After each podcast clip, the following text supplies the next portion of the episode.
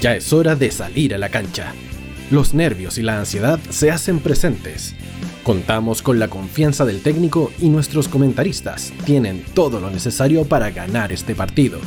Toda la contingencia deportiva nacional e internacional, el fútbol, el básquet, el tenis y todas las disciplinas tienen su punto de encuentro en la hoy. Aquí comienza Hoy Deportes.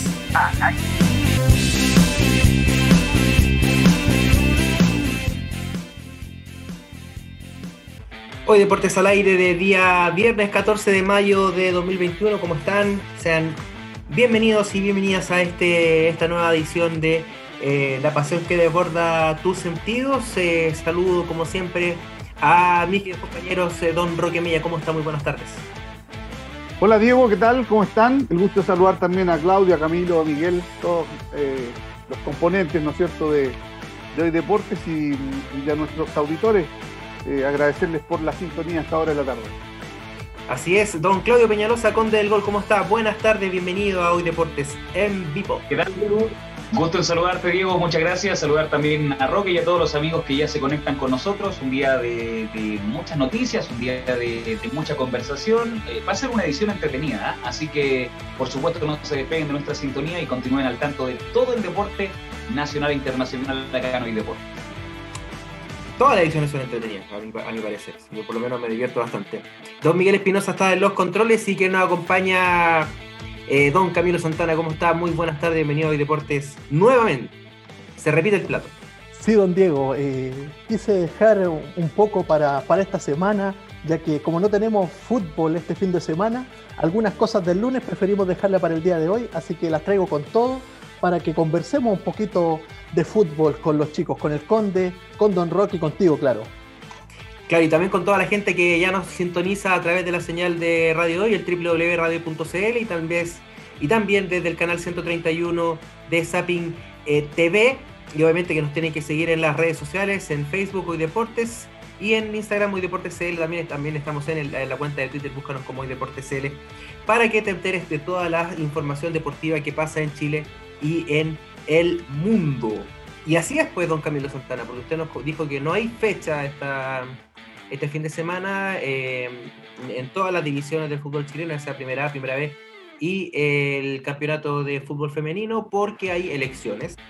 Así que obviamente están todos invitados a eh, ejercer su deber de eh, sufragio el día de mañana y, el, y si no puede el día de mañana puede hacerlo también el día domingo. Dicho esto, teníamos eh, algo eh, preparado para el día de hoy, que lo dijo el lunes don Camilo Santana, así que por favor, el micrófono es suyo y cuéntenos lo que nos viene a proponer acá a nosotros y a toda la gente que nos está escuchando. Muchas gracias, Diego. Bueno, sí, eh, ya que no tenemos fútbol, yo creo que las fechas que llevamos el campeonato nacional nos, nos hemos dado cuenta de que tenemos grandes figuras en este campeonato nacional. Algunas que ya están consolidadas, otras figuras que están retomando en el fútbol profesional, como es Matías Villangosi, y otros jugadores que han explotado, que estaban en, en sus respectivos equipos, pero este año me parece que van a ser su explosión definitiva. Así que me gustaría hacer un 11 de las fechas que llevamos y la verdad yo hice un 11 tentativo con un 4-3-3 pero a todos los jugadores les puse un jugador suplente para que ah, tengamos, tiene, muchos, tiene muchos jugadores. Para que tengamos un poco más de probabilidad y podamos conversar al respecto. No sé si les gusta la idea. A ver, veamos si, si, funciona, si los muchachos hicieron la tarea, pero vamos a ir puesto por puesto. ¿Ya? Vamos a, vamos a ver si, si tenemos algunos que sean eh, parecidos, si tenemos eh, los mismos, por ejemplo. Yo creo que por ahí puede, puede la cosa. En el arco, ¿a quién tiene titular? Vamos a hablar del 11 titular en principio. Vale, partamos con el 11 titular entonces. Eh, mi arquero titular es argentino, eh, es de un equipo ascensor, es de un equipo que ascendió este año, es el portero de Melipilla, ya que ha tenido muy buenas actuaciones, don Nicolás Peranich. Entonces Nicolás Peranich es el elegido. ¿Y por qué? Ese eh, hay que, hay que justificar. Claro. Es que, como dijimos anteriormente, son los jugadores que han tenido mejor rendimiento en estas fechas que van del campeonato nacional. Y la verdad, Nicolás Peranich en primera ya fue figura y solo está ratificando lo que hizo el año pasado. ha sido un gran año y medio, podríamos decir ya, de Nicolás Peranich, del portero del equipo de Melipilla. Y si no lo han visto, chicos, eh, cuando vuelve el campeonato nacional, se los recomiendo. Vean los partidos de Melipilla y vean cómo juega este portero, ya que eh, es gritón, dígase un arquero que ordena muy bien la defensa, eh, tiene muy buen achique y también es felino a la hora de, sacar balones desde la, no sé si desde los ángulos, ya que también llega a las partes bajas, dígase, ángulo inferior del arco. Nicolás Perenix, jugador argentino, 35 años, que no ha pasado por, por grandes clubes importantes de Argentina, de hecho, el, club más importante que puede haber sido Almagro, eh, Magallanes, San Marco de Arica y para recalar el año 2019 en Deportes Melipilla.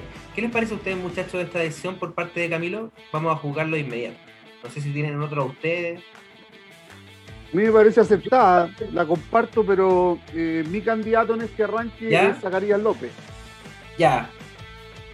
Zacarías López de La Serena y, para ir eh, matizando un poquitito. Así que eh, voy por Zacarías López para que, para que vayamos resumiendo ahí entre los cuatro. Perfecto, sí, yo también mi voto es Zacarías López. Creo que ha sido una de las grandes revelaciones y, y va a ser muy importante a la hora de. Incluso me atrevería a decir que podría competir el puesto de la selección con, con Brian Cortés. Vamos a ir anotando, ¿ah? Vamos a ir anotando. Eso, yo, yo también voy con Zacharias López. Yo también, muchachos, yo también tengo dos alternativas y estas dos alternativas son eh, singularmente porque yo soy de los que piensa eh, que cuando el arquero mejor juega, es cuando se ve expuesto a situaciones de verdadero peligro. Siento que los porteros que están en los clubes, eh, que están en la parte superior de la tabla, tienen defensas que hablan por sí solas. Universidad Católica, eh, La Serena, a pesar de que para mí también Zacarías López es el mejor portero del campeonato, lo tengo que decir en cuanto a rendimiento, pero quiero hacer una mención honorífica también a lo que es el trabajo de, y aquí lo voy a decir muy honestamente, puede que ustedes eh, no, lo sientan así, pero me, me gusta mucho lo que hace Mauricio Viana siento que es un portero que eh, realmente, para decirlo en términos coloquiales, hay que pegarle un balazo para hacer un gol, eh, tomando en, consideración que Wanderers es el equipo más, es, un equipo que va, es el equipo que está último. Sin embargo, me gustan mucho las actuaciones que propone Mauricio Viana, a pesar de que eh, Wanderers cuenta con una defensa muy paupérrima. Sin embargo, tengo que decir que Zacarías López para mí también es el mejor portero del campeonato. Lejos, pero por lejos es el mejor portero del campeonato eh, de hecho, es un jugador que eh, alegra mucho tenerlo, tenerlo en el medio nacional. Eh, ya hace bastante tiempo venía haciendo cosas interesantes en el norte del país, así que mi voto va a ser para Zacarías López. Sin embargo, quiero hacer una mención honorífica también al, portero, al portero del cuadro Catur. Es entonces un Zacarías López que tiene solamente dos goles encajados en siete fechas, así que es bastante importante. Ha jugado todos los partidos. En el caso de Mauricio Viana, eh, él eh, le, han, le, han, encajado 10 de los 13 goles eh, de Santiago Wander. Recordemos que él tuvo un arquero debutante, el elenco Caturro ante la Universidad de Chile, si mal no recuerdo. pero me parece que Deporte La Serena, que ha sido el equipo que menos goles ha recibido en el campeonato, creo que merece con justicia el hecho de que la saga defensiva y sobre todo eh, comenzando con, con Zacarías López se pueda llevar este premio hoy deporte eh, primera, primera división.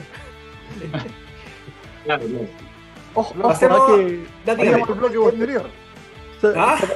Era mi segundo arquero, ¿ah? Así que no. se está excusando, así que espera está, está anotado, mira. Se ve ahí, Zacarías es el segundo. La banca, la banca. Ojo que el trabajo de muy bueno. Es, ha sido absoluto, absolutamente importante. No, no, no. En realidad eso es objeto de broma, no lo vamos a, a, desmerecer, pero lo de Peranich ha sido, ha sido muy interesante eh, en el ascenso y, y, en este en este deporte milipía que tiene 10 puntos y está a 3 del puntero, así que está peleando, está peleando. Hoy día si el campeonato termina está en zona de Copa Sudamericana, así que impresionante lo que está haciendo, lo que están haciendo los potros de Melipilla. Pasemos al lateral derecho. Línea de 4 dijo usted. Sí, línea de 4. Usted manda acá. Con el lateral derecho que tengo, eh, no sé qué piensen ustedes al respecto, pero eh, opté por un jugador eh, joven, un jugador que está eh, me parece que es el tercer año que está jugando ya de titular en su club, pero comenzó muy joven, así que aún es un sub-21 de hecho, juega por Cobresal y es el jugador Pablo Cárdenas. Pablo Cárdenas, entonces, ese es su, su Lo, lo, voy a anotar acá para después tacharlo. Ajá. sí. Pablo, Pablo Cárdenas, el jugador de, de Don Camilo Santana. ¿Qué le parece a usted, Roque Mella? Eh, para mí el, el, mejor lateral del campeonato es eh, Jason Rojas, el lateral de Colo, el de Colo Colo. Sí, es una proyección de Lizardo Garrido y ojalá que el día de mañana siga creciendo para que también sea el relevo de, de Mauricio Isla. Me quedo con Jason Rojas. Don Conde del gol. Aquí, va, aquí parece que va a estar más peleada la cosa. Yo me quedo con Mañasco de La Serena. Absolutamente. Pienso que el rendimiento de que ha tenido. Española, ojo. Ha, tiene un rendimiento revelador. Ha, ha, subido. Perdón, sí.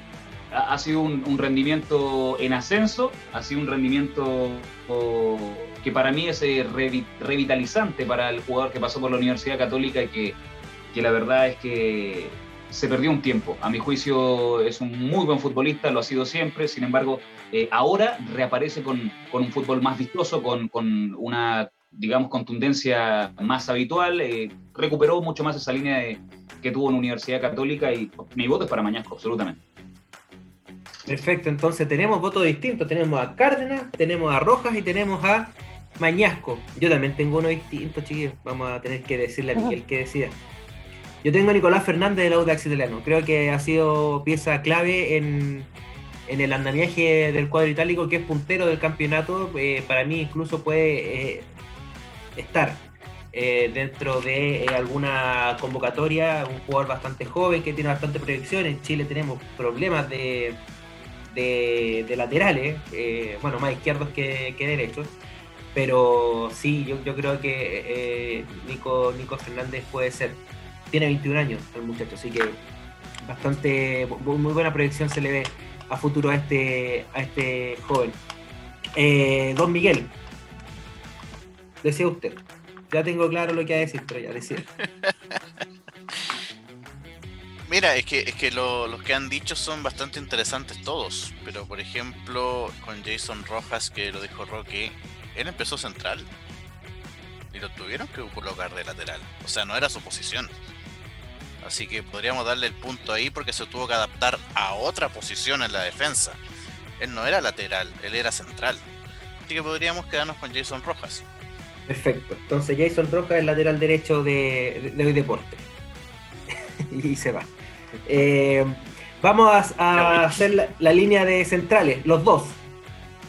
Los dos de inmediato entonces. Sí, los dos de inmediato. Eh, uno es eh, ambos extranjeros, ojo. Voy a poner dos centrales extranjeros, ya que tenía también a Dani González, pero eh, han encajado demasiados goles el equipo de Santiago Wanderers, así que tuve que ponerlo un escalón más abajo esta vez. Y voy por uno de Universidad de Chile y uno de Unión La Calera. Ramón Cachila Arias y Santiago García. Perfecto. Don Roque. Coincido con. Eh coincido con Camilo con eh, Cachila Arias. ¿Ya? Eh, pero su compañero para mí es Tapia, el zaguero central de Huachipato. Ignacio. Sí.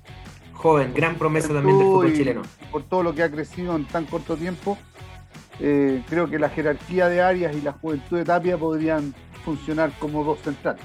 Le, le ha servido mucho a Ignacio Tapia jugar con Nico Ramírez, creo yo. Le ha servido también. muchísimo al, a, este, a este jugador de el gran guachipato del Ubera que, que está ahí buscando la Copa Sudamericana. Don Conde. Yo lamentablemente tengo que tener que llevarle la contraria a mis compañeros. Parece que, que vamos a tener la mayoría de las piezas del andamiaje distinto. Yo voy por Valver Huerta y por eh, Fabián Torres, el central de, del Audax italiano. Perfecto. Yo tengo a Arias y tengo a Huerta. Creo que experiencia en la saga, absolutamente. Y Huerta hace rato que, que está pidiendo eh, camiseta el, con las artes. Aria y Huerta. Arias, Arias Huerta. Huerta. Sí, son los que tienen más votos, dígase. Y Huerta y no, pero no, no menor lo de Santiago García y también lo de lo de Tapia, que han sido muy buenos. Bueno, de hecho, Santiago García a mí me, me, me pasa que que hace jugando en la calera. Es, un, jugador que tiene nivel para estar en un equipo. Eh, no, Mucho no mayor. quiero desmerecer a la calera, no quiero desmerecer a la calera, de hecho, creo que es un equipo que para jugar en, bajo. En, en, equipo, en equipo grande. García, podría quedar debajo. Internacional. Tiene proyección internacional, sí, sí, sí, es cierto. Sí, sí, absolutamente. Y, el, espero que no tenga esa. Bueno, es un jugador bastante experimentado, tiene 32 años y pasó por el Werder Bremen, jugó en Toluca, en Palermo en Italia, Novara, eh, que nació en Rosario Central. Eh, es un jugador de, mucha experiencia y es bastante raro que esté jugando en, Unión La Calera y bueno, se nota. Se nota la, el, roce internacional que tiene este jugador. Y bueno, sobre Ignacio Tapia, eh, ya lo dijo Roque, es un chico que que es completamente eh, proyección, tiene 22 años, mide 1,90, eh, es el biotipo eh, europeo. Entonces, tal vez un peldaño más, que puede ser, no sé si en Chile o en el extranjero, sabemos que Guachipato exporta, tiene una muy buena cantera y exporta jugadores a muy buen precio. O sea, ya lo vemos con el tema de Soteldo, por ejemplo, hace muy poco que se pueda desempeñar de buena forma en el fútbol brasilero, en el fútbol argentino y después escalar a un, a un nivel un poco más, más alto, como lo, lo, hace hoy Maripán en, en, Francia o Enzo Rocco en Turquía. Así que son. Sierra Alta en la Premier, claro. Sierra Alta está en, la, en, Watford y el mismo Kusevich que está jugando en Palmeira. Entonces son. Eh, son jugadores de biotipo europeo y, la verdad es que se pone un poco difícil y de buena forma se pone difícil para Lazarte a la hora de, elegir centrales. Así es. Vamos con el pasemos lateral al, Pasemos al lateral izquierdo, que hay poquito acá. Sí, me costó. Partiendo por eh, elegir dos, siendo que. uno solo. Sí, siendo que el suplente es uno que está jugando hace 10 años ya, que hoy volvió a Audax Italiano a retirarse, que es Cereceda, pero el titular me parece que es el que tenemos todos, Eric Bimber de Unión La Calera. Totalmente, total y absolutamente. ¿Don Roque? Sí, Eric Bimber. Totalmente. Es que hay muy pocos, hay que decir eso primero que todo, hay muy pocos. Sí, creo que Morales tiene que escribir su historia todavía. ¿eh? El de, el de Universidad de Chile va por buen camino. Como para, a lo mejor a fin de año, si hacemos un ejercicio parecido, nos encontramos con Morales en, en, el podio, pero me quedo con Eric Binder. Sí, que comparto completamente lo que señalan todos. O sea, eh, Eric Bimber, un jugador que debió haber, emigrado hace ratito ya de, de, Unión La Calera, tuvo una traba con Deporte Valdivia y que se iba a la U, que algo así. Finalmente se quedó en, en Unión La Calera y lo sigue haciendo igual de bien. mantiene un rendimiento, eh, una constante, que eso va a servir mucho para que llegue un club grande y no eh, baje el nivel que suelen hacerlo los eh, jugadores de moda que se les llaman, que hacen una muy buena campaña, emigran a un club grande y bajan su rendimiento y eso ha pasado hay muchos casos. Yo pongo el ejemplo perfecto de, Pablo Parra, por ejemplo, en la U, que si bien no jugaba en, esa, no jugaba en su posición, no rindió como se esperaba, tuvo problemas de indisciplina y tuvo que salir de, de la Universidad de Chile. Vamos para con mí, hay uno que está al debe. Para mí hay uno que está al debe. Hay uno que está al debe para mí, lateral izquierdo, llegó a Colo Colo. Yo pensaba que por ahí podía ir el, el, el, el Mico Albornoz. Absolutamente, absolutamente. Yo pensé que Albornoz iba a ser un campeonato muy distinto. Ha jugado poco, también hay que consagrarlo. Es un futbolista que tiene experiencia internacional, como bien lo decíamos antes, muy importante el bagaje internacional, las ligas foráneas, sobre todo si hablamos de, de ligas a nivel europeo, y yo pensé que, que Nico Albornoz iba a ser uno de los fichajes revelación del fútbol nacional. Lamentablemente se ha quedado, eh, realmente el trabajo de Bimber es eh, lo más notorio en un puesto en que no hay mucha notoriedad en, el fútbol nacional, así que eh, ahí también, no sé si un tirón de orejas, pero un llamado de atención para, para el trabajo de Albornoz que, que, promete, pero ojalá cumpla. Hay que, hay que decirle a los zurdos que, que jueguen de más que no saben, todos quieren ser delanteros hoy en día hay que a los zorritos que se pongan más atrás. Partiendo por Gareth eh, Bale, que partió el lateral izquierdo, empezó a subir y hoy eh, puede ser lateral. pero, pero eh, ahora, hablando en un paréntesis, amigo Eugenio Mena tiene que ser el, lateral izquierdo de la selección, ¿sí? Sí, el otro día vi un partido de Racing por Copa y no, está a otro nivel. Está jugando un kilo. y, podría ser Mena Bimber y, dejar un poco ya de lo que es Jambo Seyur. O sea, no, para mí no, no, no, ya no tiene nivel de selección. No sé qué te parece a ti, Roque. No, estoy de acuerdo, estoy, de acuerdo en el sentido de que de que lo que está mostrando eh, Mena en Argentina eh, es para estar en la selección y de titular. Y después vienen los, otros jugadores que eh, tienen que competir por ese puesto. creo que efectivamente lo de lo de Jambo Seyur es, cosa de, de tiempo para que ya no siga en la selección chilena pero mm, creo que creo que todavía eh, tiene eh, la confianza de las artes. Y desde ese punto de vista yo creo que va a estar en las próximas Es un tema, a mí me parece que más por, rendimiento, yo creo que es por un tema de camarín. Por competencia. no, sé, si lo puedo decir de esa manera, pero... Competencia, liderazgo. Claro, Claro, yo creo que por ahí va eh, el asunto y a mí me, a mí me parece que, bueno, si le sirve, eh, bienvenido sea. Pero creo yo que es que el, doble filo es que está tapando otros jugadores que, que también merecen puestos. Porque de jugadores de experiencia van a haber muchos en este proceso todavía. Entonces hay que, hay que eh, también hacer el, recambio ahora, sobre todo que viene Copa América eh, eh, apegada con las clasificatorias, hay que hacerlo. Hay que hacerlo. Camilo, vamos con la el medio campo y después de esto nos vamos a la tanda. Vale, vamos entonces con la doble línea de 5, con la línea de 5, dígase, son dos jugadores que puse ahí y después la zona ofensiva, digamos el 10 y los tres de adelante lo hacemos después de la tanda, ¿les tinca? Vaya, vamos. Entonces, ¿cómo, cómo hiciste el medio campo? Porque Línea de 5. No, no, doble doble 5. Ah, ah sí, doble Sí, por eso. Línea de 5. Ya, o sea, son, son, dos, son dos ahí en el. Como en la tomó ratonil. No, no, no me. ¿Ah? sí, me, no me hice entender. Son dos 5 que puse en mi, en mi equipo y un 10. Así que voy con ellos. El primero me parece que es eh, el mejor fichaje de este campeonato por lo que va hasta ahora es un chileno guion argentino que estaba jugando en Brasil, que pasó por Rosario Central, el Colorado, Leo Gil, y acompañado, me parece, de uno de los mejores volantes defensivos eh, de Chile en los últimos dos, tres años, fácilmente, que es el jugador de O'Higgins, eh, lanzador de los tiros penales del equipo O'Higgins también, que es Tomás Alarcón. Entonces usted dice Gil y Alarcón. Con Roque. Yo eh, también voy a, a, proponer a Leo Gil, ¿ya? Pero eh, eh, yo tengo entendido que estas elecciones de los mejores de este campeonato, como han andado en este campeonato, en estas siete fechas. Eso fue lo que yo miré. Yo no miré para atrás. Eso es. ¿Ya? Y para mí, el acompañante de Leo Gil para que marque para que se sacrifique y, ponga piernas fuertes en ese sector es el volante colombiano de La Serena, Jaramillo. Ya, Jaramillo entonces. Jaramillo y Gil. Esos serían los dos hombres de esa zona. Mira Gil, Conde.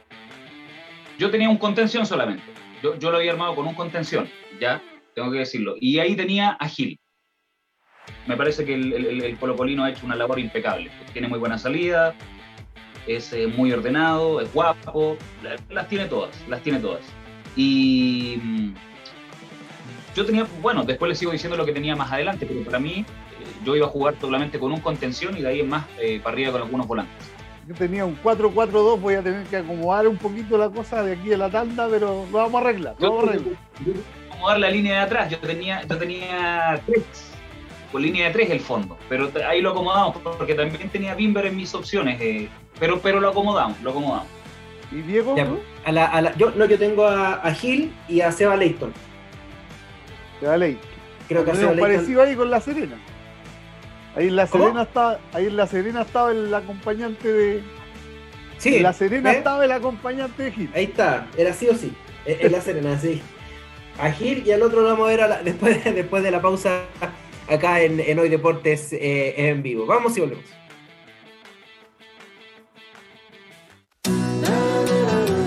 No te vayas. Volvemos después de una breve pausa comercial. Disfruta en la sintonía de la hora. Personaliza tus ideas con Estampados MG, una excelente alternativa para estampados de poleras, tazones, cojines, delantales y mucho más. Especializados en personalizar recuerdos para todos los fanáticos del fútbol y clubes de fans. Encuéntranos en Facebook y Twitter como arroba estampadosmg y en nuestro Instagram como arroba estampadosmgcl. Despachos a todo Chile. La mejor opción de precio y calidad la encuentras en Estampados MG.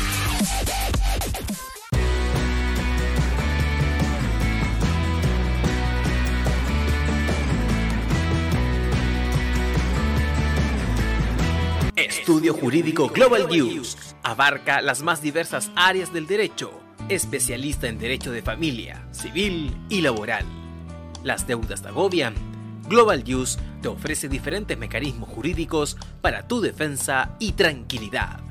Para consultas y atención personalizada, escríbenos el mail contacto arroba global o visita www.global y pide tu hora de atención sin costo. Estudio Jurídico Global News. Estamos al servicio de la gente. Cuivo.cl es un sitio de comercio seguro y libre para todos los que quieren comprar y vender cualquier cosa de una manera segura, fácil y gratuita. En cuivo.cl puedes encontrar autos, casas, ofertas de trabajo, artículos para el hogar y mucho más. Nuestro servicio está dirigido a toda la población, pero nuestra oferta también incluye a las empresas locales que quieran publicar sus productos y servicios a la gente. Cuivo.cl, donde buscar y ofrecer es más fácil. Vota en las diferentes categorías de nuestro ranking. Tú eliges los temazos de la semana en la hoy. Música, deportes, cultura, noticias e información. Todo esto lo puedes encontrar en La Hoy tu empleador no cumple con sus obligaciones, sufres de acoso laboral, con Defensa Trabajador de Global News puedes defenderte. Di no a los malos empleadores. Pide tu hora de atención al mail contacto arroba globalnews.cl y para mayor información visita www.global Con Defensa Trabajador de Global News nos pagas cuando ganemos tu caso.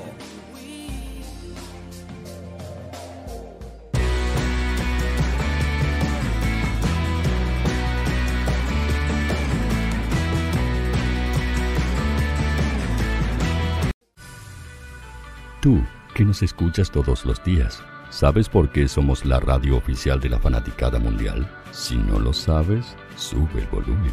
Hola tío Hoy, te escucho desde España. Hola Radio Hoy, un saludo cordial desde la ciudad de Simi Valley, California. Desde la lejana Punta Arenas, Río Quimera, por favor, gracias. Hola, buen día, los saludo desde la Ciudad de México Hola tío, ¿cómo estás? Te saluda Mónica Osuna desde Paraguay. Hola, saludos desde Ecuador. Buenos días tío, hoy me les saluda Susan de Guatemala. Hola Radio Hoy, mi nombre es Karen de Argentina. Hola Radio Hoy, saludos desde Bogotá, Colombia. Soy Daxane y los escucho desde Nicaragua. Hola Radio Hoy, les mando un saludo desde Costa Rica. Hola tío, soy Majo de Bolivia. Hola tío, hoy soy Katia de México. Somos la Hoy la radio oficial de la fanaticada mundial. ¿Quieres que tu marca llegue a miles de personas? ¿Buscas hacer crecer tu negocio? Envíanos un mail a radio@radiohoy.cl y sé parte de nuestra parrilla programática. Únete al equipo de auspiciadores de la Hoy. Los fans de Chile y el mundo nos prefieren. ¿Y tú qué esperas para seguirnos? Síguenos en Twitter como arroba Radio Hoy Facebook La Radio Hoy, Instagram arroba Radio Hoy porque somos la radio oficial de de la fanaticada mundial. Radio Hoy es una empresa Hoy Comunicaciones. Visítanos en www.hoycomunicaciones.cl.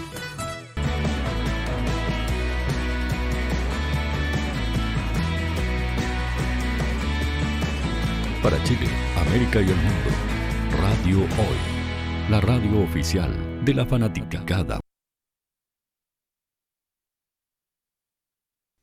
Volvemos acá en Hoy Deportes en directo y vamos al tiro porque está bastante entretenida esta discusión. Estamos eligiendo al 11 de, de estas primeras fechas en el torneo nacional. Eh, quedamos con el acompañante de Leo Gil. ¿Cuál ha dicho usted, don Camilo? Yo dije Tomás Alarcón. Ya, tenemos a Alarcón. Roque dijo Campuzano. Jaramillo. Jaramillo. Jaramillo. Otra. Yo tengo a Leighton. ¿Y usted con? Yo no tenía dupla para, para Gil, pero si, pero si me apuran, me quedo con el Seba. Sí, sin duda, Leighton. Ya. Absolutamente. Sebastián Voy a tener que entonces. sacar uno de mis creativos, entonces. Voy a tener que sacar uno de mis creativos para esta, esta formación de Camilo que nos invita a, ¿ah? a, a ponernos patados, ¿no? Tal de verlo en realidad, po, podemos decirlo, porque Pon- por póngase creativo y saca el que- creativo. Brasil 58 con 7 adelante, pero y atrás, sabanitas sí. cortas, ¿no? Este es un buen ejercicio. Oye, esto que estamos conversando de que nos vemos obligados a hacer algunas modificaciones, yo creo que ratifica un poco a todos aquellos que dicen que los partidos se ganan en el mediocampo. Porque es justamente el mediocampo donde uno tiene que terminar o mueve un, un mediocampista para atrás si necesita opciones defensivas, o tiene que sacar un, un mediocampista para ir más arriba. Al final es, es como en el mediocampo donde se produce toda la generación de los, de los esquemas, si vas a agregar o vas a sacar jugadores de esa zona. Y, lo mismo cuando, cuando quieres ir más en ofensiva y quieres quedar con una línea de tres, bueno, sacas un defensa para ponerlo precisamente donde? En el medio campo. Entonces parece que es como, como bien interesante descubrir esas cosas porque a veces son frases que parecen hechas, eso de que los partidos se ganan en el medio campo, pero yo no sé si se ganarán o no, pero al final el medio campo es el que más se somete a modificaciones. creo. Y es, por- y es porque, clara, claramente es la barrera para eh, quedar mano a mano con la defensa o es la, o es la barrera de apoyo para el ataque. Por, por eso es- se dice que los, los partidos se ganan en el, en el- en el mediocampo, porque claramente son eh, un- una línea de apoyo, tanto sea para la defensa como para la, la- la ofensiva de cada equipo. Eh, me- me- y me parece que es muy bien.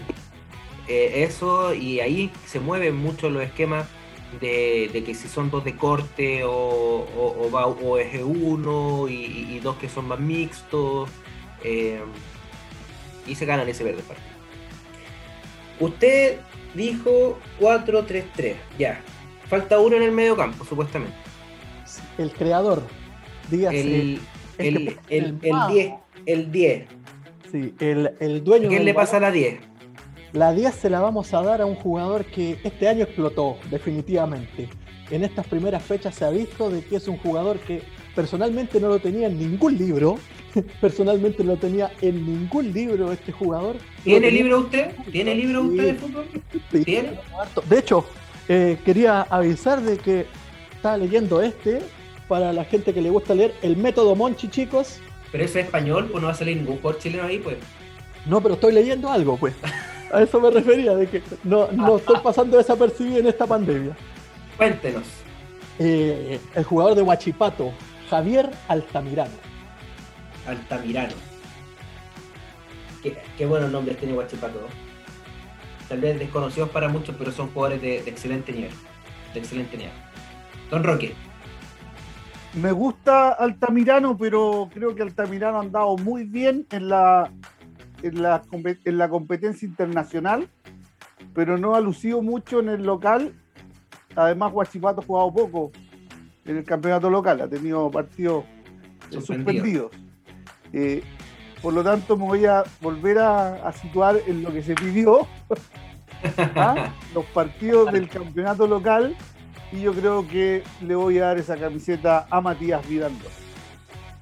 Lo pone de 10, Fabián Gossi. Perfecto. Yo, yo tengo a Gossi, pero no de... Eh, Don Conde. Bueno, eh, dado que a mí también me gusta Gossi, tengo que decirlo, pero yo lo tengo, lo tengo cargado. ¿Vale? No lo tengo, no lo tengo en posición de 10 eh, clásico, creativo y en esa posición que es tan específica y que es tan particular. Me voy a quedar evidentemente con, para mí, el valor más grande de los últimos tiempos dentro de lo que es el fútbol nacional, últimos años, digamos, no últimos tiempos, últimos años. A pesar de que Roque es, cristiano y ese con, el rendimiento de las últimas fechas, yo me voy a quedar con, el Mago Jiménez, sin duda, con el, el 10 de Palestino, que es, es un creativo de tomo y lomo. Eh, para mí, Vidangosi es, también es creativo, pero, pero se puede emplear más con su velocidad, con su tiene otras herramientas y otras armas. Para mí, si hablamos de un 10 clásico, pues tiene que ser el Mago Jiménez, por lo menos en lo personal. Y, bueno, aparte que el, desempeño lo hablábamos antes de entrar al aire nuevamente, el medio campo de Palestino yo creo que es el mejor medio campo creativo del, campeonato nacional. Así que, a pesar de que no andan bien afuera, me quedo con, con Jiménez. Perfecto. Miguel, abra audio, porque va a tener que decir. Yo tengo a Víctor Méndez, al volante de eh, Unión Española, un, jugador que, eh, si bien no es un 10 clásico, es un jugador mixto que tiene bastante llegada y también eh, tiene mucha, mucho pase en profundidad a Carlos Palacios, que, a Cristian Palacios, perdón, que es, dicho sea de paso, el goleador de la Unión Española. Don Miguel. Usted, no tiene poder de decisión propia, sino que tiene que decir cuál de los cuatro que decimos nosotros. Claro. Mira, mira, mira, mira. Oye, anda, anda, pero disparando, Diego Eres, ahí, pa, anda, anda brígido, anda contra golpeando. Todo un Mourinho, el muchacho. Pero bueno, a ver. Eh, es que, mira, con, el nombre que dijiste al último, Víctor Méndez, yo, yo sé que ha pasado un solo partido, ¿ah? pero tuvo un renacer tremendo con, con el con Bravo, que se reemplazó a a Pelicer. Ese partido con O'Higgins fue tremendo, el de, Víctor Méndez. Y además también tuvo un, aunque fue con Pelicer y no, no lució mucho, pero en esa Copa Libertadores con Independiente del Valle, que aunque se fueron goleados 6-2, él hizo un golazo. Él hizo un golazo ahí. Bueno, la altura lo ayudó un poquito, pero ahí yo me quedaría con Víctor Méndez, porque si empieza a jugar como jugó con O'Higgins, va a ser uno, uno para observar en el torneo nacional y son jugadores bastante jóvenes. O sea, hemos elegido jugadores bastante jóvenes y eso da a entender también que el efecto pandemia ha servido en algunos clubes del fútbol chileno eh, porque ha tenido que eh, ir a los jugadores de, mm, de, las inferiores para poder sacar buenos elementos y claro, estaban tapados por refuerzos que eran, la verdad, bastante chantas, por decirlo así. Y bueno, más rato con Rocky vamos a hablar del tema del fútbol joven. Eh, por argentinos de segunda, tercera categoría que venían por nombre, que nombre que parece italiano, pero no, no, son más que, que, simple argentino, eh, y de muy bajo rendimiento. Así que eh, me parece excelente que estemos escogiendo jugadores jóvenes. Una acotación que, que, se nos fue, no, no sé si, si, vale precisarla cuando hablábamos del lateral derecho, ¿se acuerdan que, ahí mencionamos algo? Mencionar que Dani González está jugando de lateral derecho. Nominado a los microciclos. Claro que sí, es central, eh, su puesto, digamos, de, natural es, central, pero lo han ocupado mucho derecho y creo que también podría ser una carta buenísima, porque el muchacho maneja los dos perfiles, tiene estatura, además sale muy bien jugando con los pies, eh, así que ojo, ojo ahí, para, para el lateral derecho yo creo que una mención también honorífica, aunque que se nos escapó. No sé qué piensan ustedes. Lo dejo ahí y me retiro. Wander es colista, es difícil. Ese es el tema, le, le, tapa, le tapa mucho el hecho de que, de que Wander sea el colista. Por más que sea un gran jugador y siga siendo nominado, eh, le, le, complica eso. Eso. Vamos con la última, con la línea de adelante. Dígame. Sí, esa, esa opción. Es completa opción es completa opción. Bueno, veremos si con Víctor Rivero, y lo vamos a mencionar más ratito, eh, podrá tener eh, mejor rendimiento y por qué no estar también, porque todos quieren estar en este 11 de, radio. Camilo, la línea de tres final y, vamos rápido porque eh, tenemos que pasar a, a, la siguiente pauta. Vale, entonces te lo digo rápidamente. Por derecha Matías Vegangosi, por izquierda Matías Pinto de Ñublense y adelante Cristian Palacios de Unión Española. Perfecto, don Roque. Por derecha, Masanti, de Huachipato. Centro delantero, San Pedri. Ya. Y por la banda izquierda, eh, Fuentes de Audax Italiano. Ya. Conde. Aquí yo tengo dos futbolistas por la derecha. Eh, tengo a Vidangosi, me voy a quedar con, el titularazo eh, con Vidangosi, pero tengo que mencionar a Montesinos. Joaquín. Eh, buen jugador, muy bueno, muy bueno. San Pedri, por supuesto, como nueve. y por la izquierda, a pesar de que el rendimiento no ha sido superlativo, pero, pero es un muchacho que me gusta mucho y que yo siento que cualquier momento te, te descalabra la te descalabra el fondo, es Farfán, de Unión Español. ¿Y, de centro delantero, cuál disculpa? San Pedri, San Pedri.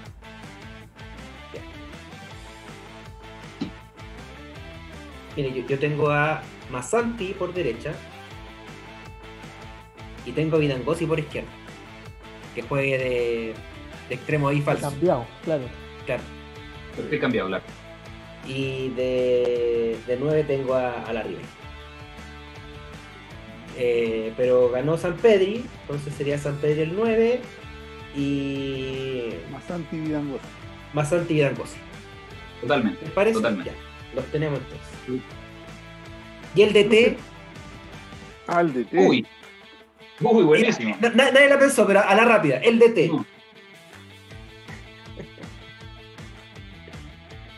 Un DT que juegue. ¿Quién, parte? Un DT. A, mí me, gusta mucho Miguel Ponce, por ejemplo. Bueno, viendo los últimos resultados, Ronald Fuentes, no. Imposible. me, gusta, me gusta mucho lo que hace lo que hace Miguel Ponce, sí. voy, voy por Ponce, de verdad que sí, me gusta cómo, cómo ha resurgido La Serena desde el año pasado hasta ahora y cómo están estas siete fechas ya que después de Roque me reta porque digo que son del campeonato pasado, pero sí, en esta parte del campeonato han jugado demasiado bien el equipo de la Serena. Vamos, me inclino también por Miguel Ponce como el, mejor técnico de estas primeras siete fechas. ¿O Conde? No vaya a decir Ronald Fuente. Ah, no se puede. Ah, bueno, voy a tener que cambiar mi opinión. Voy a tener que cambiar mi voto. Eliseo. Es el Víctor Rivero. Víctor Rivero, totalmente. Víctor Rivero, Víctor Rivero. Em, sí, o sea, a ver, eh, si analizamos particularmente y, nos vamos netamente a rendimiento, absolutamente también tenemos que mencionar a Ponce. Ahora, yo se, los digo, yo soy muy de, de, lo que es mi gusto, pero si estamos hablando de rendimiento pura y netamente, lo que ha hecho La Serena en escala, en, escala cuesta arriba es, es lo más vistoso. Es lo más vistoso y, hablando con datos duros y estadísticamente sí. Replico, replico el voto para Ponce. Perfecto, entonces ya tenemos el 11 del Deportes. En el arco, Zacarías López de La Serena. Línea de 4, Rojas de Colo Colo, Arias de la U, Huerta de la Católica, Bimber de la Calera. En el medio campo está Leo Gil de Colo Colo, el Seba Leighton de La Serena, eh, Víctor Méndez de Unión Española y en delantera por derecha Walter Mazanti de Guachipato, por izquierda Matías Vidangosi de Melipilla y arriba el toro Fernando San Pedri dirigido por Miguel Ponce. Ese el equipo. Es buen, equipo porque ese equipo ofrece una variante súper interesante. Y es que ese mediocampo que está compuesto por tres hombres que son eh, Gil, eh, Leighton Méndez, Méndez Pueden ser va a tener la colaboración constante de Matías Vidangos. Sí. es un equipazo. Incluso Masanti puede partir del medio campo, así que no, se puede, se puede armar bastante interesante. Y de su día tiene a Bimber y Jason Rojas, que si bien no sube mucho, em, se puede llevar una muy, buena colaboración con Masanti, que es rapidísimo por la derecha. Así que ahí tenemos eh, el 11 de deporte. Vamos a mandarlo a la gráfica para que lo suban a, la gente de edición. y lo suba a las redes y a ver qué opina también la gente que nos está escuchando. Pasamos al tenis rapidito porque el día de hoy Tomás Barrios cayó en semifinales del Challenger de Zagreb, 6-3-6-4 ante Sebastián Báez. Importante lo de Tomás Barrios, el alza que viene realizando el chillanejo porque eh, hoy es el número 230 del mundo, su mejor ranking ATP eh, histórico. Y eh, el club de Santiago Wanderers, se me había quedado, oficializó a Víctor Riveros como nuevo director técnico para ver si pueden salir del, hoyo que está actualmente en estas primeras siete fechas. Claudio Peñalosa, todo suyo. Vamos con los puñetes. Así es, tal cual Diego Belli, nos vamos eh, brevemente y vamos a hablar de lo que tiene que ver con el deporte de los puños, con el boxeo, con la UFC, que por supuesto también va a tener panorama para este fin de semana, pero primero quiero situarme en un tema que lleva tiempo, esto ya desde el 2019 aproximadamente, y que es el tema de Canelo con Golden Boy, la productora que es eh, de Oscar de la Hoya y con quien Canelo había firmado un contrato por, escuchen bien muchachos, 365 millones de dólares pactadas en 11 peleas. Eh, todo el mundo supo y se enteró que Canelo ahí tuvo una controversia bastante grande con eh, Golden Boy y precisamente con Oscar de la Hoya. Y finalmente esto terminó en una demanda. Ya se fue a los tribunales y ahora es materia legal. Canelo de, finalmente termina denunciando y termina eh, interponiendo acciones legales contra Golden Boy y por supuesto contra Oscar de la Hoya. Esto por, recordemos, un contrato que tenía que ver también con Dazón, esta plataforma eh, ligada al boxeo que transmitió, de hecho, la última pelea del Canelo y que tuvo eh, muy inactivo al púgil mexicano durante el año 2020. Peleó muy poco Canelo durante el 2020 a raíz de este contrato que finalmente no llegó a puerto Opinaron muchas personalidades del boxeo internacional. Se le consultó, por supuesto, también a Julio César Chávez, eh, ex pugil mexicano eh, de gran talla, para muchos considerado el mejor eh, boxeador mexicano de la historia. Y se refirió Julio César Chávez también a lo que ocurría con Golden Boy, lo que ocurría con Oscar de la Hoya y lo que ocurría con Saúl Canelo Álvarez. Lo cierto es que una de las últimas, de los últimos comentarios o de los últimos comentarios que se han hecho virales durante estos últimos días está ese en el que el Canelo dice que Oscar de la Hoya no es Golden Boy y que de hecho Oscar de la Hoya se dedica a tomar, a beber y a atender otros asuntos que no tienen nada que ver con la promoción de peleas y demás. Se ha encendido las redes sociales, por supuesto, es una disputa que lleva mucho tiempo y que a mi juicio lo, lo sabrás bien tú, Diego, no se va a solucionar del día a la mañana, hay un contrato millonario que excede los 350 millones de dólares de por medio, que eran el, contrato que tenía Canelo Álvarez previo a la pandemia, recordemos, con Dazón, y que finalmente no se pudo cumplir, evidentemente por problemas que tienen que ver con eh, la monetización de Dazón respecto a lo que ha pasado con la pandemia. Los ingresos han bajado, evidentemente ya no existe ese ingreso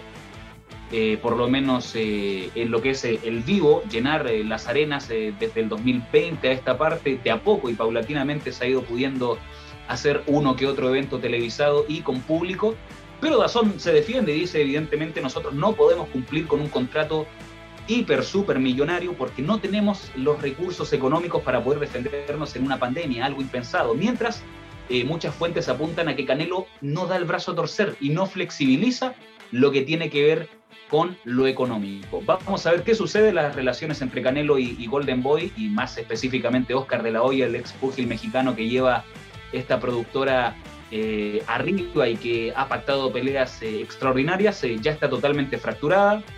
Se sabe que entre Canelo y Oscar de la Hoya ya no existe amistad, todo lo contrario. Se habían mirado mal en conferencias de prensa durante el 2018 y 2019. Y finalmente Canelo Álvarez, muy en su estilo, muy serio. cabe recordar que Canelo es un deportista muy sobrio, que no habla mucho, que no expresa mucho en conferencias ni en redes sociales, dijo que Oscar de la Hoya no era Golden Boy y que se dedicaba a beber y a atender otras, eh, otro tipo de negocios. Vamos a ver qué sucede, lo dejamos también a juicio de los espectadores y quienes aman el boxeo. Lo que nos atañe Diego Vélez en segundo lugar es la pelea de Hani contra Linares. El púgil venezolano Linares está entrenando en Japón y desde allá eh, envió algunas declaraciones. Eh, hace un par de semanas se dio a entender que Hani estaba sobreentrenado Mucha atención con estos dichos porque se refirió a la pegada de su contrincante con quien va a tener cita el próximo 29 de mayo, queda muy poco para esta pelea, y dijo, no por entrenar más, vas a golpear más fuerte y me vas a noquear. haciendo referencia al entrenamiento que está llevando a cabo su contrincante, entrenamiento que por lo demás eh, tiene un foco muy especial en lo que es la pegada de Hani, apuntando a un posible knockout contra Linares. Desde Japón fue entrevistado por diferentes plataformas, eh, contó acerca de lo que se trata su entrenamiento, su concentración. Él, recordemos, ha sido campeón tres veces anteriormente y este, este podría ser su cuarto cinturón para coronar una carrera verdaderamente extraordinaria. Si no me equivoco, 35 años tiene al día de hoy Linares, es un boxeador experimentadísimo, que cuenta con muchas peleas en su haber y que le manda un mensajito a su rival en esta oportunidad. No por entrenar más, ni por hacer más trabajos de fuerza, vas a mejorar tu poder de noqueo o de golpe, digamos, eh, fatal. Esto lo dijo cuando fue entrevistado por eh, una cadena de su propio país y expresó, digamos, eh, estas consideraciones. También dijo que Hani era un buen rival, que evidentemente era un rival que se ajustaba a la talla del compromiso, pero que él tenía mucha, mucha experiencia por delante y que eso podía prevalecer en esta jornada. Recordemos, 29 de mayo lo vamos a estar analizando en la previa, probablemente la siguiente semana. Hoy solamente vamos a mencionar los dichos y analizar un poquito de lo que dijo Linares en esta previa, pero ya la próxima semana Diego Vélez, eh, Roque Mella, Camilo Santana y Miguel Espinosa vamos a estar en conjunto analizando lo que va a ser esta pelea. Y Diego Vélez, te traigo un dato que es absolutamente extra boxístico, extra pugilístico, pero es que estuve analizando un par de cositas y cómo no analizar también el folclore de lo que tiene que ver con el boxeo y eh, nos metemos en terreno de filmaciones, en terreno eh, de cine. Miguel Espinosa sabrá muy bien de lo que estoy hablando. Y es que vamos a hablar de Rocky Balboa, una exitosa una exitosa serie, Diego, una exitosa serie de películas, realmente una, una oda a lo que es el boxeo, eh, la película más famosa que tiene que ver con el deporte de los puños de todos los tiempos. Y es que en Hoy Deporte descubrimos un patrón muy interesante.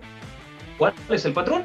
El patrón es que cada tres años aproximadamente, Rocky, es decir, Sylvester Stallone, saca una película. Comenzó en 1976 con Rocky 1, lo siguió Rocky 2 en 1979, se enfrentó a Clover Lang en la Rocky número 3 en 1981 y así sucesivamente.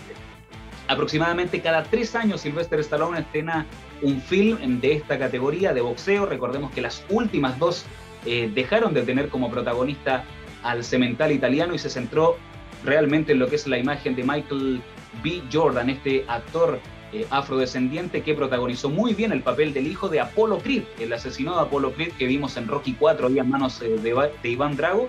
Y según estudiamos el patrón en Hoy Deportes Diego Vélez, Creed salió en 2019. Solamente eso te voy a decir. Por lo tanto, Sylvester Stallone, si es que no lo está pensando para este año por todo lo que tiene que ver con la pandemia, podría, podría estar analizando la idea de sacar Creed 3 quizás con qué temática para el año 2022. Así que mucha atención, porque si se cumple ese, ese digamos, ese estereotipo eh, y ese patrón de sacar películas cada tres años, Sylvester Stallone se estaría sobando las manos y en estos momentos estaría ya craneando eh, al más eh, puro estilo de los mejores productores de Hollywood cómo poder hacer otra entrega de Rocky, que ya a estas alturas nos ha fascinado a todos, por, lo menos todos hemos visto una película o escuchado el famoso soundtrack de Survivor, de Eye of the Tigers.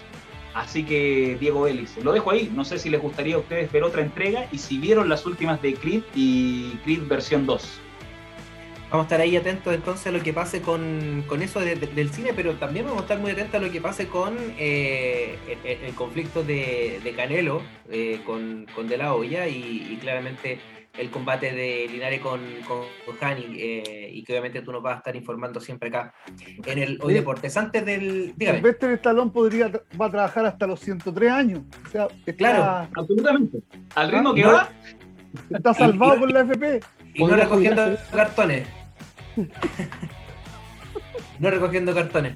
Vamos muchachos con cortas de, del Team eh, Chile porque eh, tenemos dos más en Tokio. Arlene Méndez va a tener su debut olímpico porque ganó eh, el, preolímpico de la especialidad y va a defender los colores patrios en eh, Tokio 2020 y también va a estar eh, María Fernanda Valdés porque va a, competir también y buscará ser medallista. 43 cupos ya tiene la, la, delegación chilena en, en Tokio, pero son 13 disciplinas. Recordemos que muchas de ellas son parte también del seleccionado femenino de fútbol que va a estar también eh, compitiendo.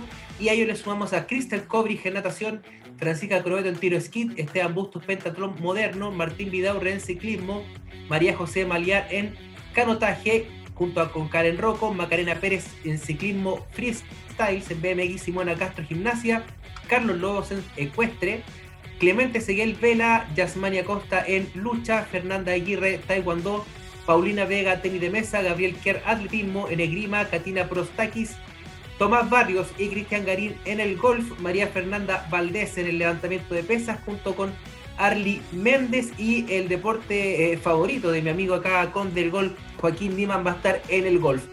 Eh, cubos por definir está el ecuestre en salto, seguimos ruta femenino, el remo, y el tiro con arco masculino. Así que vamos a estar informando todo lo que pase con el Team Chile rumbo a Tokio 2020. Nos vamos al corte y a la vuelta hablaremos todo lo que pasa en el fútbol joven en, en nuestro país en Hoy Deportes en directo. Vamos y volvemos. No te vayas.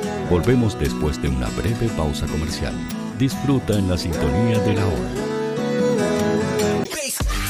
Personaliza tus ideas con Estampados MG, una excelente alternativa para estampados de poleras, tazones, cojines, delantales y mucho más. Especializados en personalizar recuerdos para todos los fanáticos del fútbol y clubes de fans. Encuéntranos en Facebook y Twitter como arroba estampadosmg y en nuestro Instagram como arroba estampadosmgcl. Despachos a todo Chile. La mejor opción de precio y calidad la encuentras en Estampados MG.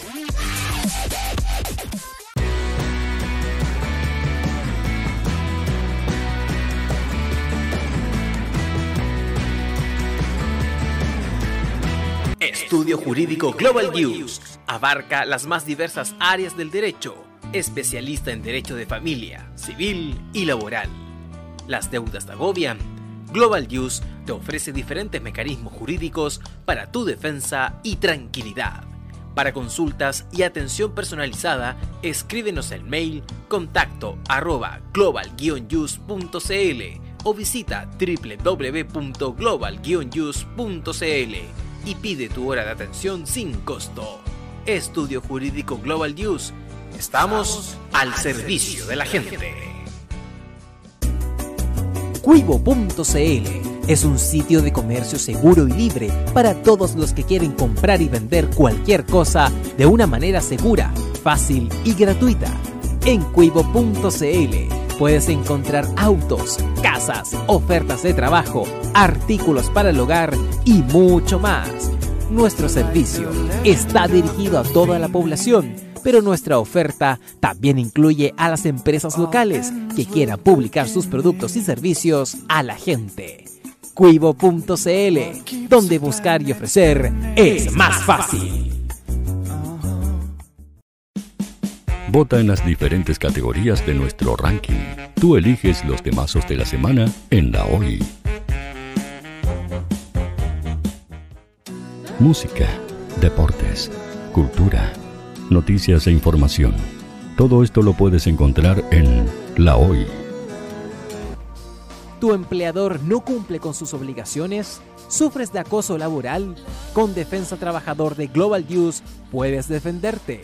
Di no a los malos empleadores. Pide tu hora de atención al mail contacto arroba globalnews.cl y para mayor información visita www.global Con Defensa Trabajador de Global News nos pagas cuando ganemos tu caso.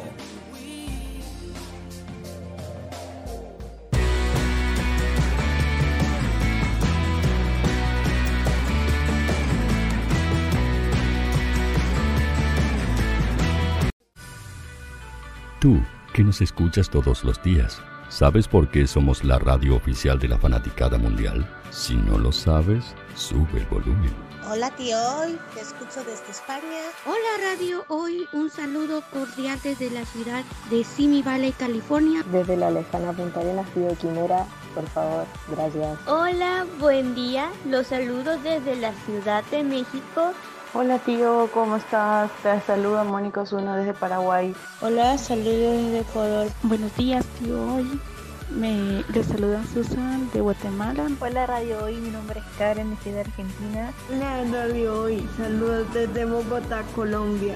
Soy Daxane y los escucho desde Nicaragua. Hola Radio Hoy, les mando un saludo desde Costa Rica. Hola tío, soy Majo de Bolivia. Hola tío, hoy soy Katia de México. Somos la Hoy, la radio oficial de la fanaticada mundial. ¿Quieres que tu marca llegue a miles de personas? ¿Buscas hacer crecer tu negocio? Envíanos un mail a radio@radiohoy.cl y sé parte de nuestra parrilla programática. Únete al equipo de auspiciadores de la Hoy. Los fans de Chile y el mundo nos prefieren. ¿Y tú qué esperas para seguirnos? Síguenos en Twitter como arroba Radio Facebook La Radio Hoy, Instagram arroba Radio porque somos la radio oficial de la fanaticada mundial. Radio Hoy es una empresa Hoy Comunicaciones. Visítanos en www.hoycomunicaciones.cl.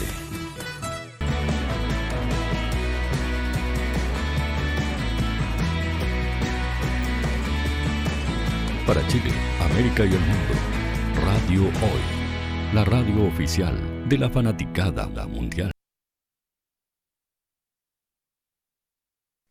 Seguimos con la última tanda de hoy deportes de esta semana, día 14. Recuerden, mañana hay elecciones, vaya a votar, vaya a votar, vaya a ejercer su derecho eh, a sufragio para elegir a nuevos constituyentes y también a elegir gobernador, alcalde y concejal. Vamos con la última parte del, programa eh, y vamos a hablar de algo que dejamos pendiente el día lunes sobre eh, eh, el fútbol joven, porque tenemos primera división, tenemos primera B, tenemos primera división femenino, falta la primera vez del fútbol femenino, no lo hemos olvidado, pendiente, importante, pero también falta la materia prima, que no está jugando. No están jugando las inferiores, no está jugando el fútbol joven.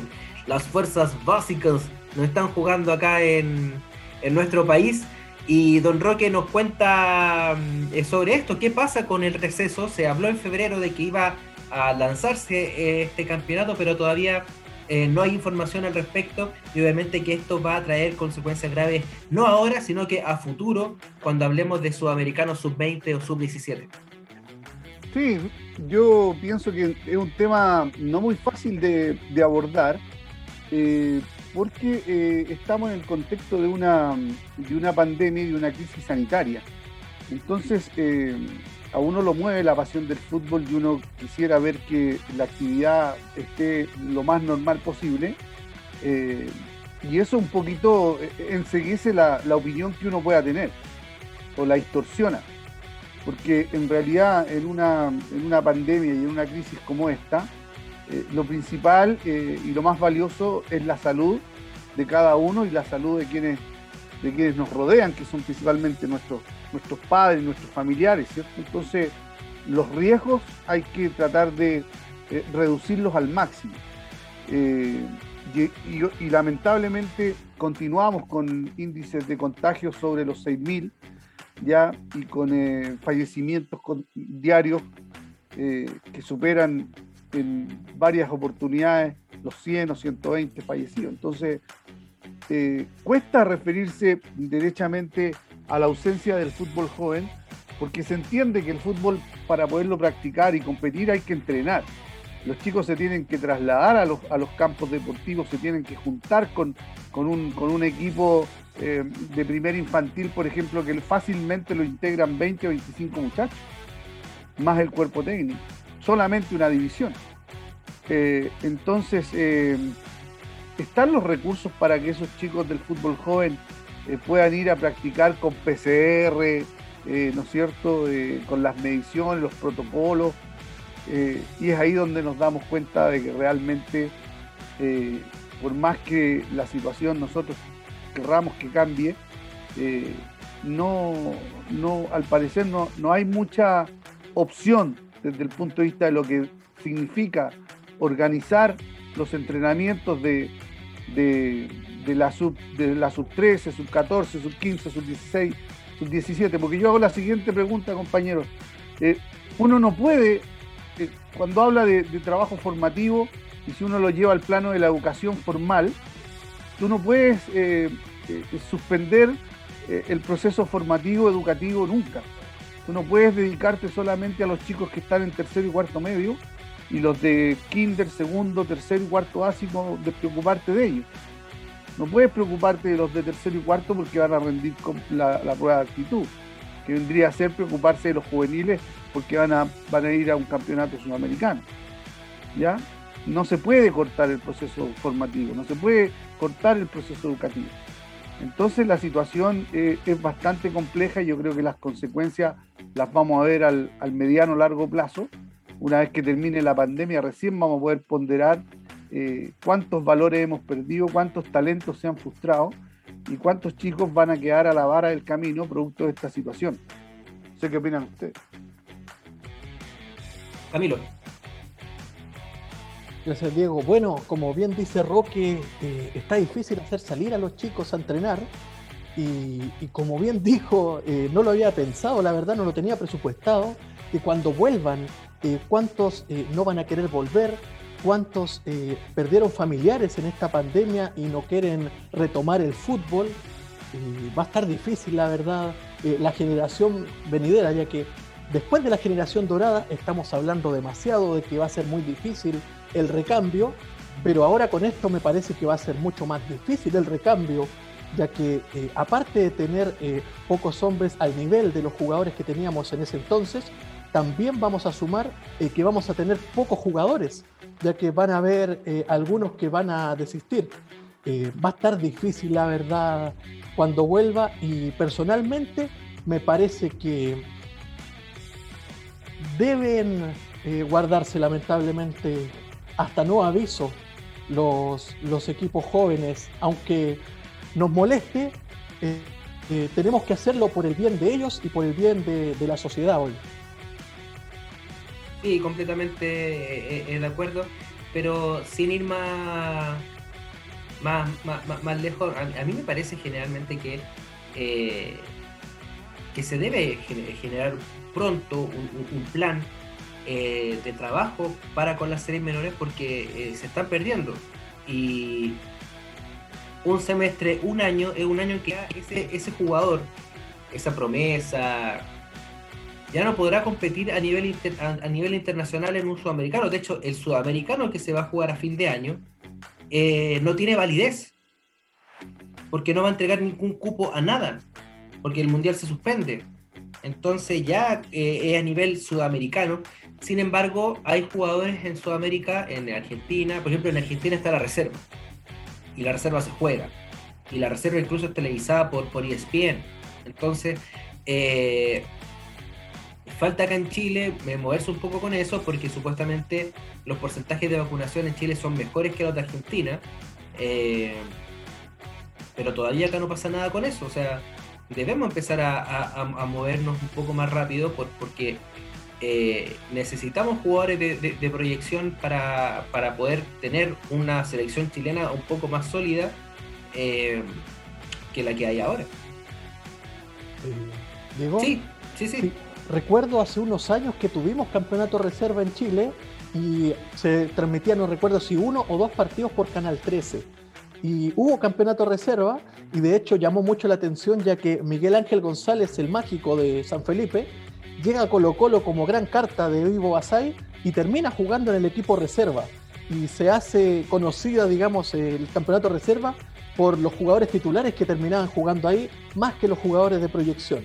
Yo creo que es una buena idea poder tener un campeonato reserva ahora que no hay juveniles, para hacer jugar jugadores que de verdad están parados al ser eh, no poder estar en el plantel estelar. No sé lo que piense Conde Roque. Yo creo que, yo creo que hay mezquindad también, Camilo hay mezquindad desde el punto de vista de los recursos.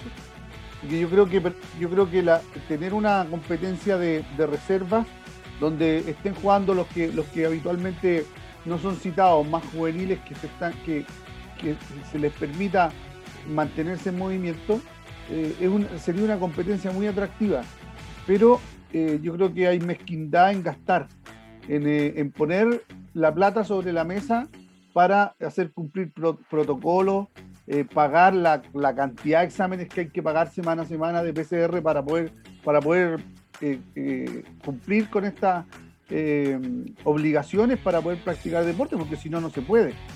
¿Ya? Pero el problema también va hacia lo que yo les decía, Conde, recién. tú puedes, puedes darle solución a los chicos de 18, 19 años, buscarles una competencia, ¿ya? Que vendría a ser la comparación que hacía con los del colegio, los que van, los que están en tercero y cuarto para que hagan su preuniversitario porque tienen que dar la prueba. ¿Y qué pasa con los chicos que tienen 13 años? Con los que tienen 14? Eso es claro, el día de mañana probablemente a lo mejor van a volver a entrenar, pero están perdiendo años de formación. Formación técnica, formación táctica, eh, nivel de competencia, adaptación, eh, captadores que no los andan buscando. Te dejo la palabra, Conde, porque también tenemos un audio de José Luis Sánchez, que es un, eh, es un técnico dedicado prácticamente a la formación de jugadores en Unión Española.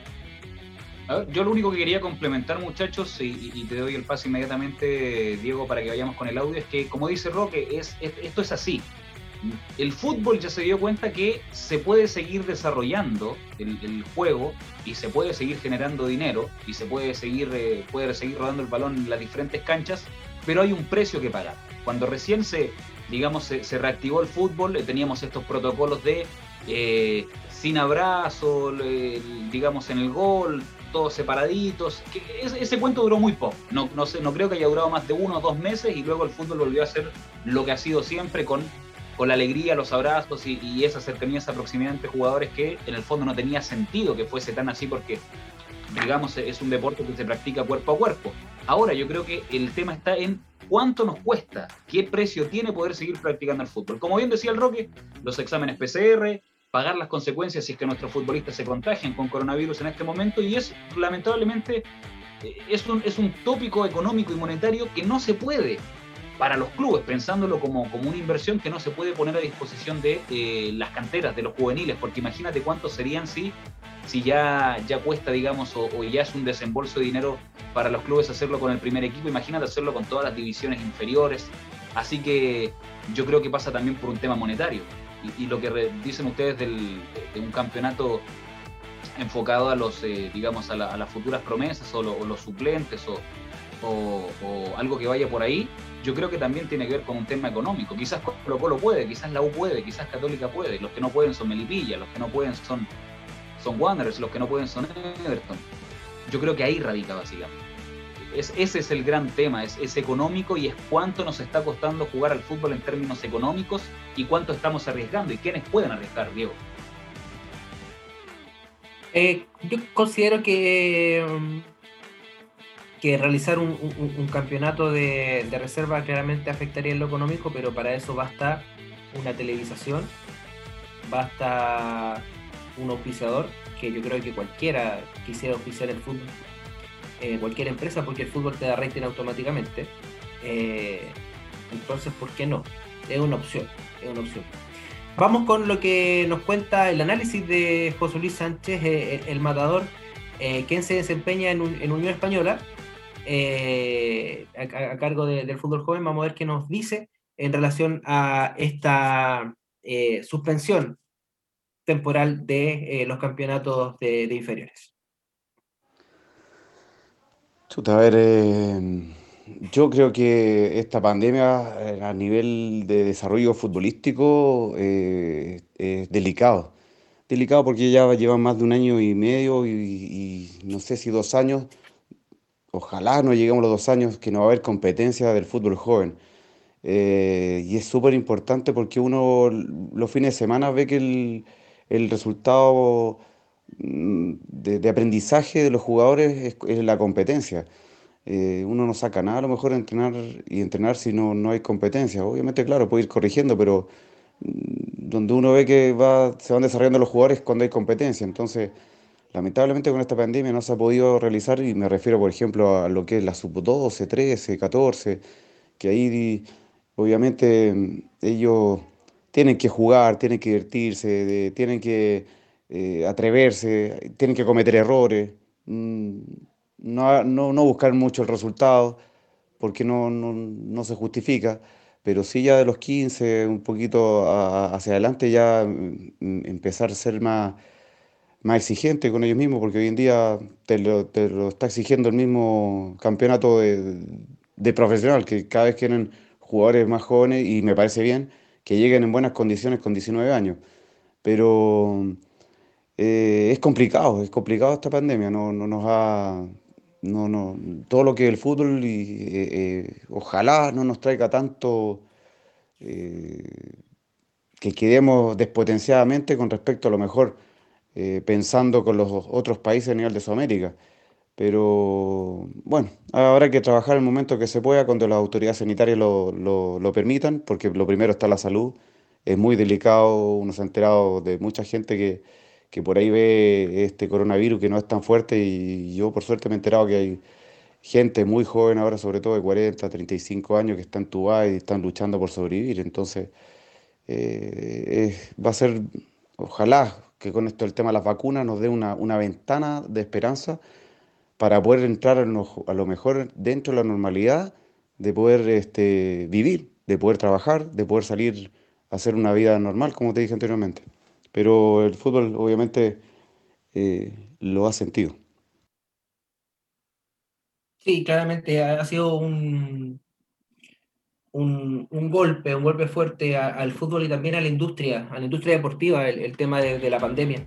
Eh, ante estas palabras, Roque, eh, ¿qué te parece? Porque en realidad no, no, es un año, son ya dos los que tiene eh, suspendido el, fútbol joven y, claramente hacía mención a, eso, a los errores que tienen que cometer los jugadores antes de pasar al primer equipo.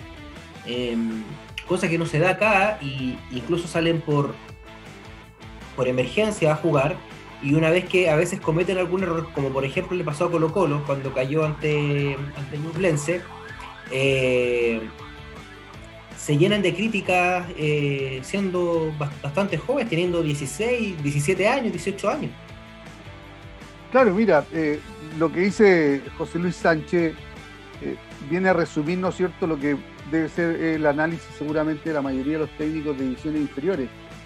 Eh, y además de eso, hay que agregar que eh, por el tema de los recursos que hacía mención eh, Claudio, ha golpeado la cesantía al fútbol joven.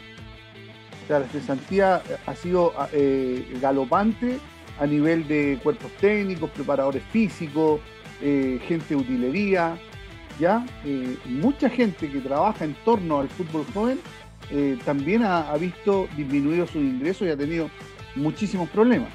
Eso desde el punto de vista social.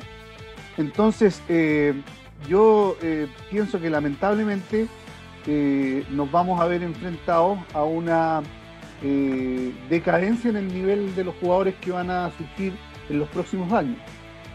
¿Ya?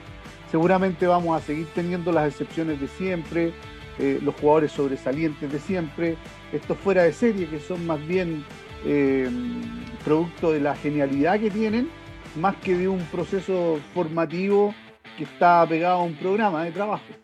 Eh, en el programa de trabajo actual de las divisiones inferiores, yo imagino que los cuerpos técnicos y las instituciones tienen el catastro de cada uno de los chicos que integraban las divisiones inferiores antes de la pandemia y, los han mantenido, digamos, a raya desde el punto de vista de motivarlos, incentivarlos para que puedan practicar a lo mejor o mantener una condición física en su casa.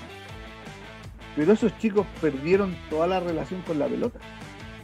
O sea, son chicos que a lo mejor iban creciendo, desarrollándose futbolísticamente, pero llegó un momento en que se truncó todo eso. Tú practicas guitarra todos los días, pero un día te rompen la guitarra y no, y no vas a poder seguir practicando las habilidades que puedas haber desarrollado hasta ese momento. Y tus habilidades con la guitarra van a quedar inconclusas. Hasta ahí nomás van a llegar. Entonces, en, tres años más te van a pedir, oye, tócate una canción en guitarra. Así es que me sé solo esta, no, no sé nada más. Lo mismo le va a pasar a estos chicos. Lo mismo le va a pasar a estos chicos. Van a llegar en estos momentos los que tenían, los que eran sus 13, cuando termine la pandemia van a tener que competir en sus 15, llenos de limitaciones llenos de limitaciones.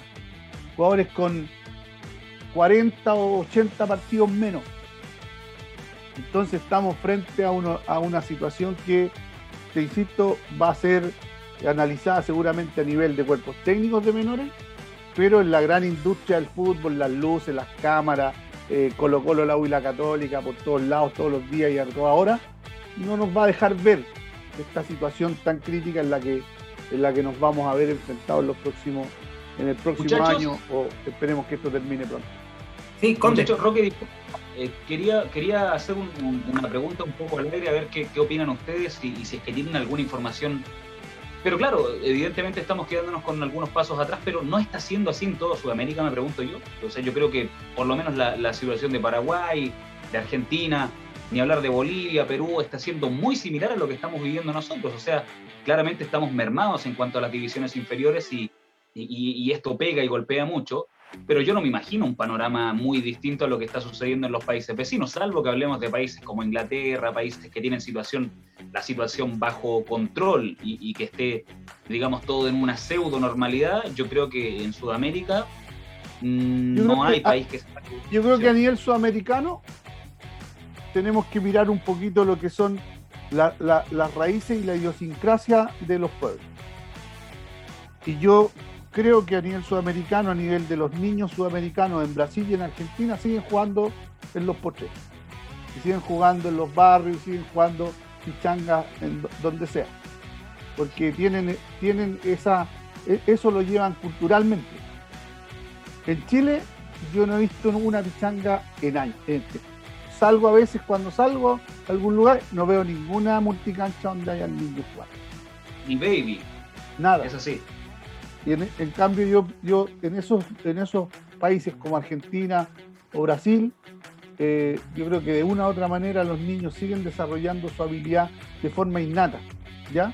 Quizás no apegados a un trabajo ni nada, porque está claro que no está permitido y el riesgo es muy grande, ¿ya?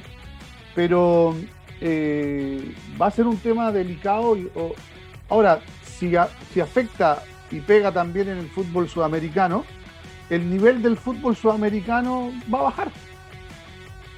O sea, de todas maneras nos vamos a ver enfrentados a que el nivel de los futbolistas que van a estar siendo, que han sido eh, eh, duramente golpeados por esta pandemia, los deportistas jóvenes, eh, van, a, van a tener que esforzarse muchísimo para alcanzar un alto nivel. Y eso estamos hablando de la disciplina del fútbol. Yo creo que pasa también en otras disciplinas donde los chicos han visto abortados sus sueños. Sí, es, eh, es una situación bastante compleja, la verdad, eh, porque va a acarrear eh, muchas consecuencias a futuro.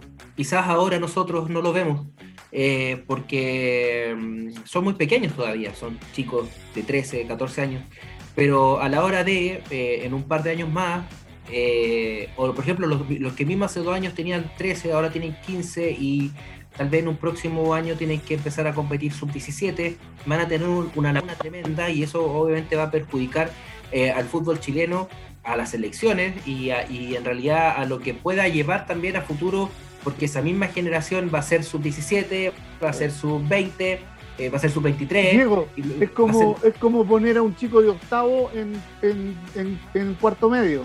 Claro, absolutamente. Entonces no va a tener esa experiencia ni tampoco el conocimiento sobre ciertas eh, habilidades que, debe, debe tener un, chico a, la edad de cuarto medio, como hace la, analogía Roque. Así que va a ser un tema bastante eh, importante a tratar y nosotros lo vamos a hacer eh, seguimiento acá en Hoy Deportes. Muchachos, se nos acabó la, hora. don Camilo, muchas gracias por, estar como, como siempre y lo veo el lunes, ¿no? Eh, no sé si el lunes, pero el viernes sí o sí. Ya, perfecto. Perfecto. Don Roque, buen fin de semana. Muchísimas gracias, pues nos reencontramos entonces el día lunes con, más comentarios y novedades. Vamos a ver de qué, de qué surge la conversación el, próximo lunes. Muchas gracias. Eso, vamos a, hablar de la, vamos a hablar de la B el lunes porque el martes hay fecha. Don Conde, buen fin de semana, que descanse. Igualmente, Diego, saludo a todos los amigos que nos sintonizaron, por supuesto al equipo y recordar que este fin de semana hay panorama de UFC, así que atentos a la programación que va a estar transmitiendo tanto Fox como ESPN. También hay cartelera de boxeo para ESPN, así que atentos a ambos canales. Boxeo por ESPN, eh, MM por Fox. Así que muy atentos y nos vemos el lunes, Diego. Perfecto, pues eso también va a estar en la red de, de Deportes de Miguel Espinosa. Que tenga un buen fin de semana. Cuídese mucho. Mi nombre es Diego Vélez. Vaya a votar, vaya a votar, vaya a votar, sí o sí. Nos vemos el lunes. Que estén muy bien. Chao, chao.